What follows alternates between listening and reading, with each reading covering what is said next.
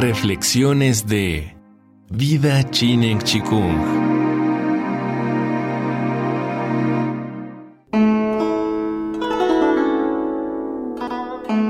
Serie basada en el libro de Deming Chu, El tesoro de la buena salud y una vida larga y feliz. La ciencia del Chinen Chikung. El pensamiento intelectual consciente.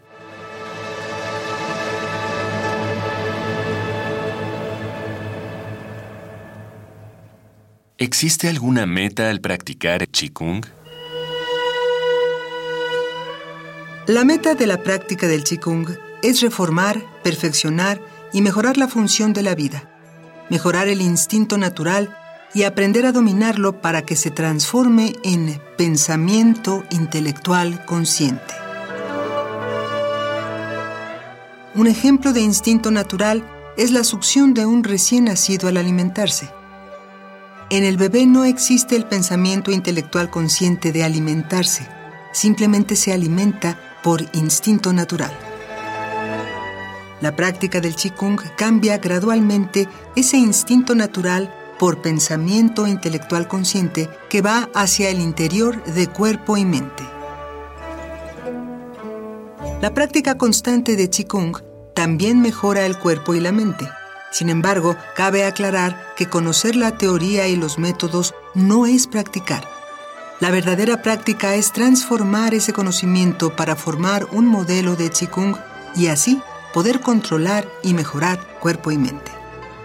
Al practicar deporte se puede mejorar la salud, pero eso no es Qigong. El Qigong es el ejercicio que va hacia el interior del practicante. ¿Cuál es la diferencia entre Qigong y ejercicio físico?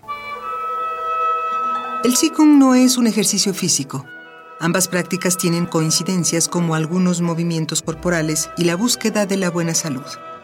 La mayor diferencia es que el Qigong usa la mente hacia el interior, pero también existen otras diferencias. El ejercicio físico practica principalmente el movimiento corporal, el ejecutante puede hacer repeticiones mientras planea su día. En el Qigong no sucede lo mismo. Cuando en la práctica se dan repeticiones corporales, el practicante debe ejercitar su pensamiento intelectual consciente y tener la mente dentro de sí mismo. La mente precede al cuerpo, el cuerpo sigue el movimiento de la mente y es justamente la mente quien guía al cuerpo. Además del control de la mente, el Qigong ofrece la posibilidad de fortalecer la moral y la espiritualidad. El objetivo entre ambas prácticas es diferente. El ejercicio físico se hace para fortalecer a las personas. En la ejecución de dichos ejercicios se pone más atención en la velocidad y la fuerza que se manifiestan visiblemente en el exterior del cuerpo, como en el tono muscular, por ejemplo. Una consideración importante es que los atletas de alto rendimiento invierten tanto tiempo y consumen tanta energía en sus entrenamientos que habitualmente la salud de su cuerpo se deteriora hacia la mitad de su vida.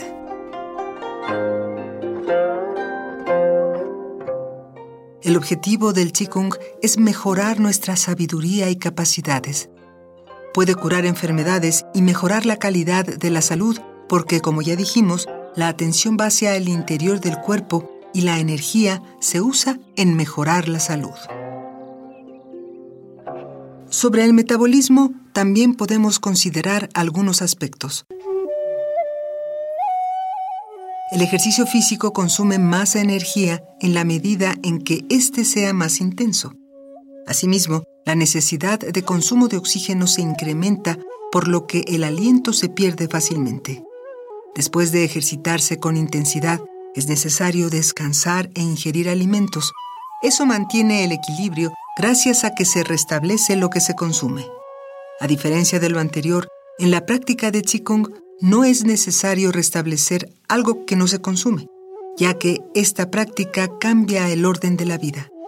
A través de la práctica del Qigong, la actividad de la vida se realiza de manera más ordenada y si el orden de la actividad de la vida es sólido, se consumirá menor energía y la vitalidad mejorará.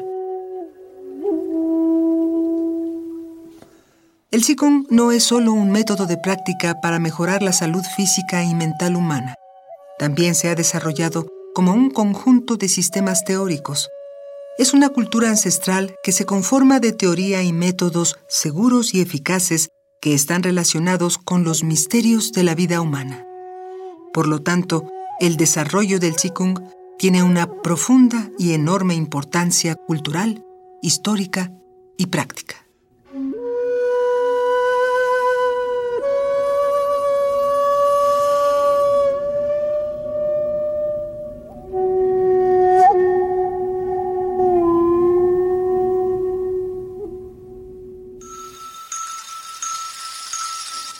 Viva Chinen Chikung.